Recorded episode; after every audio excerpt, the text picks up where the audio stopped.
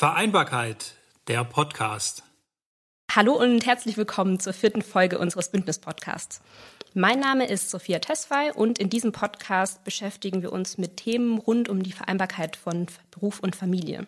Dafür sprechen wir mit Experten aus Heidelberg und dem Rhein-Neckar-Kreis. Die heutige Folge ist quasi eine Fortsetzung unserer zweiten Folge, bei der wir mit Melanie Seitenglanz über den Eduton gesprochen haben. Wenn Sie mehr über die Hintergründe des Edutons wissen möchten, ähm, erfahren möchten, woher der Name kommt und so weiter, dann hören Sie sich die Folge gerne nochmal an. Wenn Sie allerdings eher an den Lösungen interessiert sind, die beim Eduton entwickelt wurden, sind Sie heute genau richtig. Denn darüber sprechen wir mit Carsten Huber, der als regionaler Transfermanager bei der Metropolregion Rhein-Neckar tätig ist. Carsten, vielen Dank, dass, dass, du dir die Zeit nimmst, um uns heute darüber zu berichten. Ja, klar, gerne. Als erstes würde mich mal interessieren, was war denn deine Motivation, den Eduton überhaupt auf die Beine zu stellen und das vor allem auch so schnell? Äh, wenn ich richtig informiert bin, äh, lag zwischen Idee und Umsetzung lagen da gerade mal zwei Wochen dazwischen. Genau, also es war ein Schnellschuss, sage ich mal, die ähm, meine Kollegin Melanie Seidenklanz hat in der letzten Folge ja schon ein bisschen erzählt. Ähm, wir haben ein sehr ähnliches analoges Programm ähm, geplant gehabt, also einen klassischen Hackathon zum Thema soziale Innovation und waren dann, ich sag mal, in Corona verbannt und wollten was tun. Wir haben intern immer so kleine Barcamp-Sessions, wo wir im Team uns abstimmen. Und da hatte ich die Idee, einen Hackathon zu veranstalten zum Thema Homeschooling, weil wir als Pädagogische Hochschule Heidelberg eben die Nähe zu den Lehrkräften haben und auch zu den Schülern. Und wir als Metropolregion einen ganz guten Zugang einerseits zu Unternehmen, aber auch zu Eltern und verschiedenen Akteuren. Ähm, die schnelle Umsetzung war so ein bisschen der Zeit geschuldet, weil wir eben jetzt auch kein Hackathon zu Corona und Homeschooling veranstalten wollten, ähm, der nach Corona stattfindet. Es wusste ja damals keiner, wie lang geht das Ganze.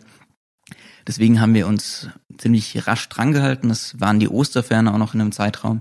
Also wir hatten dann zwei Wochen, die waren sehr intensiv, aber hat einen riesen Spaß gemacht. Wir waren ein Team mit fünf Mitarbeitern, die sich drum gekümmert haben. Ähm, ja, viele, ich sag mal, neben ihrem eigenen Beruf und was sie eigentlich machen und haben die Veranstaltung so ein bisschen aus aus dem ja vom Skizzenbuch hochgezogen und wussten eigentlich noch gar nicht so, was uns erwartet. Ähm, die Kollegin hat hat's gesagt, wir haben bisher vorher, also ich hatte mal einen physischen Hackathon veranstaltet, aber sonst noch keiner einen digitalen Hackathon und war auch für uns komplettes Neuland, ja. Mhm. Ja, sehr spannend. Und am Ende waren es dann ja sieben Teams äh, mit jeweils zwischen drei und fünf Teilnehmern? Genau, also die Teams waren unterschiedlich groß an der Größe, es waren aber immer Minimum zwei bis drei Teilnehmer da und wir hatten ein großes Team, das waren sechs oder sieben Teilnehmer, aber sonst genau zwischen drei und fünf Teilnehmern. Mhm, super.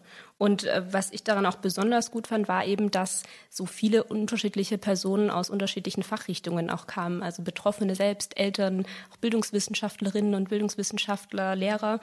Ähm, wart ihr darüber überrascht? Habt ihr damit gerechnet? Ähm, und was denkst du, hat das gerade zum Erfolg vielleicht auch beigetragen und dazu, dass die Lösungen auch so konkret am Ende wurden? Mhm. Also überrascht ist schwer zu sagen, weil in der Kürze der Zeit wir gar nicht zu viel Erwartung hatten, sondern wir haben gemacht und geschaut, was dabei rauskommt. Es war aber ein Riesenpunkt, dass das Team so divers war. Also wir hatten Studierende, wir hatten zum Teil sogar auch noch eine Schülerin dabei, wir hatten Lehrkräfte dabei, wir hatten ähm, Forschende dabei, wir hatten ich sag mal, Angestellte und Unternehmer mit dabei, die alle ihren eigenen Blickwinkel mit eingebracht haben.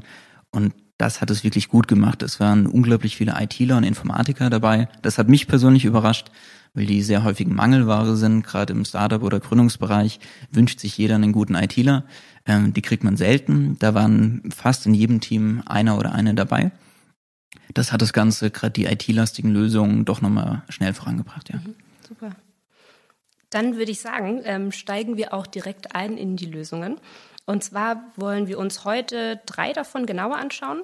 Eine davon ist ähm, das Projekt oder das ähm, Ergebnis des Schuhus Lernkarte. Mhm. Habe ich das richtig ausgesprochen? Genau. Ja. ja, perfekt.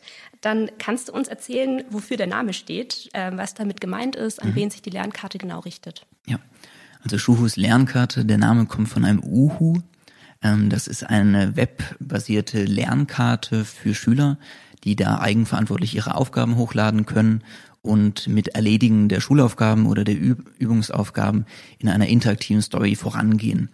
Man kennt das so ein bisschen, es gab früher mal so interaktive Geschichten, wo man so weiterklicken konnte und Antwortmöglichkeiten auswählen könnte. Das ist hier die Idee hinter. Das heißt, man schafft eine Motivation für Schülerinnen und Schüler, mit einem Art Belohnungssystem, also in dieser Story voranzukommen, die Aufgaben besser und vielleicht auch überhaupt zu machen. Das Team bestand am Anfang aus vier ähm, Teilnehmern, jetzt arbeiten noch zwei weiter mit dran. Das ist eine Promotionsstudentin aus Mannheim und auch eine Studierende aus Heidelberg, ähm, die sehr einen, ich sag mal, storybasierten Ansatz pflegen für hauptsächlich ähm, Schülerinnen und Schüler zwischen der dritten und neunten Jahrgangsstufe, ähm, die man auch noch ganz gut mit so einer interaktiven Story triggert. Ähm, das geht sicher auch für ältere Zielgruppen, das hängt immer ein bisschen von der Story ab. Ähm, das Team hier hat sich überlegt, für die jüngere Zielgruppe eine Art Schatzkarte zu machen, daher auch Schuhus Lernkarte, wo man verschiedene Stationen angeht und auch die Persönlichkeit ähm, ein bisschen auf die Probe gestellt wird, wenn man wirklich Entscheidungen treffen muss. Ähm, man kann sich da so vorstellen, ähm, ein, eine Person erleidet Schiffsbruch, helfe ich ihr oder helfe ich ihr nicht. Das heißt, es ist auch ein gewisser Aspekt der Persönlichkeitsentwicklung mit dabei, aber es soll vor allem auch Spaß machen, den Kindern, und so ein Motivationsanreiz sein, die eigenen Aufgaben doch noch besser und anders zu erledigen. Bin ich mir sicher, dass das gut funktioniert und wahrscheinlich, wie du schon gesagt hast, auch für eine ältere Zielgruppe passen würde, dann vielleicht mit einer anderen äh, Story dahinter. Ähm, aber ansonsten bestimmt eine, eine, gute Form, auch mal anders einfach zu lernen, mit, anderem, mit einem anderen Belohnungssystem, auch wie du gesagt hast. Und jetzt arbeiten noch zwei Personen, hast du gesagt, weiter an der ähm, Lernkarte. Wo genau stehen die gerade? Hast du da einen Einblick, in welchem Stadium des Prozesses befinden die sich? Wir hatten im Nachgang zum Eduton noch Workshops mit den ganzen Teams gemacht, also Einzelworkshops und die auch noch gecoacht. Die beiden ähm, sind jetzt ja bei der Storyentwicklung und am didaktischen Konzept hinten dran. Dem Team fehlt momentan noch ein ITler, ähm, beziehungsweise eine Person, die die ganze Webanwendung auch umsetzen kann. Das ist momentan noch eine, ich sag mal, ein bisschen größere Hürde da es eine Webanwendung ist und es gar nicht mal so schnell zu programmieren. Ist, wird es jetzt auch keine Schnellschusslösung sein für die nächsten drei bis vier Wochen, sondern es kann gut sein, dass das auch noch mal irgendwie vier, fünf Monate dauert, bis die Webanwendung zumindest der Prototyp steht. Ähm, ist aber auf jeden Fall auch eine Lösung, die gar nicht mal nur auf Corona bezogen ist, sondern auch danach ähm, gut nutzbar ist, was uns auch eigentlich bei allen Lösungen sehr wichtig war, ähm, weil wir nicht abschätzen konnten und können, wie lange das Ganze geht und das dann doch ein ziemlich großer Aufwand ist, so eine Lösung zu entwickeln. Ähm, ein paar der Teams verfolgen das ehrenamtlich, also als Non-Profit ähm, Lösung. Bei manchen steckt so ein kleines Geschäftsmodell auch hinten dran. Und da steckt man einfach unglaublich viel Zeit rein. Und wenn das nach einem Monat obsolet ist, ähm, hat irgendwie keiner wirklich mitgewonnen, ja. Ja, das wäre die Mühe bestimmt nicht wert. Und vielleicht können wir das ja tatsächlich auch schon als äh, kleinen Aufruf verstehen, falls bei unseren Zuhörern jemand dabei ist, bei unseren Zuhörerinnen, vielleicht jemand mit IT-Kenntnissen, der oder die Lust hat, sich einzubringen, ähm, dann meldet euch gerne bei uns oder bei Carsten Huber direkt. Ja, sehr gerne. Dann ein äh, zweites, ähm, eine zweite Lösung, die entwickelt wurde, ist ein modularer Wochenplan-Baukasten ähm, bei der die Organisation von Homeschooling vor allem vereinfacht werden soll. Wie sieht der Baukasten aus und wie funktioniert der? Mhm. Im Vergleich zur ersten Lösung haben wir wirklich ein sehr schnelles und ja, ich sag mal, mit einer niedrigen ein Eingangsschwelle ähm, eine Lösung entwickelt. Der Wochenbahn, das ist ein Zungenbrecher, Wochenplan, Baukasten, gar nicht so einfach, ähm, ist eine Excel- und PDF-Datei, die den Lehrern zugänglich gemacht wird, wo Lehrer untereinander sich organisieren können und abstimmen können und hier vor allen Dingen ähm, Grundschulkindern der dritten und vierten Klasse zur Verfügung stellen, die gemeinsam mit ihren Eltern ihren Alltag besser organisieren, basierend aber auf den Schulaufgaben. Wir hatten häufig das Problem, dass Eltern tausend verschiedene Arbeitsblätter und Wochenpläne kriegen von jedem Lehrer für das Schulfach und so ein bisschen ähm, überfordert waren, auch mit der Flut an Informationen und der fehlenden Bündelung. Und das Team hat sich hier eine Lösung entwickelt, wie man wirklich über ein Baukastensystem sich die Lehrkräfte abstimmen können, ihre Inhalte reinpacken können und man es in ganz einfachen, entweder Print oder digital, PDF oder Excel-Lösungen an die Eltern und Kinder zugänglich machen können, ähm, was jede Woche wieder neu verwendet werden kann, um sich zu organisieren. Ähm, das ist einerseits so ein Selbstorganisationstool, ist aber auch so ein bisschen ein Standardisierungstool für Lehrkräfte, ähm, die sich dann auch zum Teil besser und mehr absprechen müssen, ähm, um die Aufgaben zu bündeln. Es ist aber so gedacht, dass das immer über die Lehrer den Schülern und Schülerinnen zugänglich gemacht wird oder wird es auch den Eltern möglich sein, darauf Zugriff zu haben und dann selbst es zu organisieren, falls Lehrkräfte vielleicht entweder nicht die zeitlichen Kapazitäten haben oder eben das Tool nicht benutzen möchten. Mhm. Also ursprünglich der Gedanke war wirklich, es über die Lehre zu machen, aber wir werden voraussichtlich oder das Team wird das Tool auf eine Webseite stellen, sodass es auch frei zugänglich ist, auch hier als kostenfreie Lösung für auch Eltern. Ähm, der Gedanke war auch ein bisschen hinten dran, dass eine gewisse Füllung da sein muss und es auch sowohl Eltern als auch den Lehrkräften das, das Leben einfacher machen soll und deshalb so eine Standardisierung und Absprache der Lehrer schon gut ist. Natürlich ist es auch nutzbar durch Eltern ohne die Lehrkräfte, falls jetzt eine Lehrkraft ähm, sagt, wir wollen das nicht machen oder es macht für mich keinen Sinn. Auch das ist möglich. Es ist, ich sag mal, ja, so eine Grund, ein Grundlagenbaukastensystem, wie man es füllt. Ähm, das hängt immer ein bisschen von den Personen ab. Wir werden oder das Team wird noch verschiedene kleine Videotutorials geben, wie der Bau, ähm, Bauplan am besten nutzbar ist, wie man das Ganze füllen kann, was auch die Lehrer ähm, vielleicht beachten müssen, wo es Tipps und Tricks gibt. Also es soll wirklich eine niederschwellige Lösung sein, sowohl für Eltern als auch für die Kinder zum wirklichen Arbeiten dran, als auch für die Lehrkräfte. Mhm. Und du hast es schon gesagt, das ähm, Baukastenprinzip, der Wochenplan-Baukasten wird analog, aber auch digital zur Verfügung stehen, was ich besonders gut finde, weil bei der ganzen Homeschooling-Diskussion auch immer es wieder immer wieder darum geht, ähm, benachteiligte Kinder auch nicht zu vergessen, die vielleicht den digitalen Zugang eben nicht haben oder die digitalen Endgeräte nicht zu Hause so nutzen können. Und deshalb hat mich auch besonders gefreut, dass eine Lösung dabei ist, die sich speziell auch mit diesem Thema beschäftigt. Also die es sich zur Aufgabe gemacht hat, benachteiligte Schüler und Schülerinnen zu unterstützen. Erzähl uns bitte doch noch ein bisschen über das Edu Buddy Network. Gerne. Ähm, das Edu Buddy Netzwerk ist meiner Meinung nach eines der Projekte mit dem größten Skalierungsfaktor und dem größten Potenzial. Ähm, Im Prinzip geht es darum, Studierende im Rahmen ihres Pflichtpraktikums oder ihres Praktikums an Schulen, also pädagogische Studierende, ähm, anzuregen und zu, zu fokussieren und zu stärken, als Edu-Buddy ähm, Lehrkräfte zu unterstützen. Das kann ganz konkret bedeuten, dass ähm, die Studierenden im Rahmen eines Praktikums die Lehrkraft unterstützen und Heimbesuche abhalten, beziehungsweise Gartenbesuche, je nachdem wie die Corona-Auflagen sind und insbesondere Kinder aus sozial benachteiligten Familien ähm, unterstützen, was die Hausaufgaben angeht, was die Einrichtung von digitalen Endgeräten angeht, ähm, Probleme vielleicht auch in der Kommunikation mit der Lehrkraft überwunden werden kann. Weil wir haben das Problem, dass nicht alle Kinder so gut erreichbar sind. Ähm, und dem wollten wir einfach auch physisch entgegentreten, ähm, weil man kann auch so tolle digitale Lösungen anbieten. Wenn das Kind sich nicht zurückmeldet und niemand erreichbar ist, ähm, hat man es ich sag mal, in der Zeit verloren und es entstehen auch wirklich Entwicklungslücken. Ähm, gerade bei sozial benachteiligten Kindern sind auch häufig nicht die Eltern in dem Maß ähm, da, wie es vielleicht im Homeschooling jetzt notwendig wäre, sei das durch eine berufliche Situation oder auch durch eine familiäre. Und diese Edu-Buddies ähm, könnten eben einspringen und die Lehrkraft unterstützen, die gar nicht die Ressourcen hat und die Zeit hat, alle Schüler einzeln zu besuchen. Ähm, wir sind da momentan, weil es ein bisschen eine kompliziertere Lösung ist, ähm, noch in Kontakt mit der Studierendenverbindung von der Pädagogischen Hochschule in Heidelberg auch, weil wir eben die Studierenden mobilisieren wollen, im Rahmen dieses Praktikums das zu absolvieren, weil wir uns lang Gedanken gemacht haben, wen setzen wir denn eigentlich als Edu-Buddy ein? Sind das Eltern? Sind das einfach ehrenamtlich Tätige?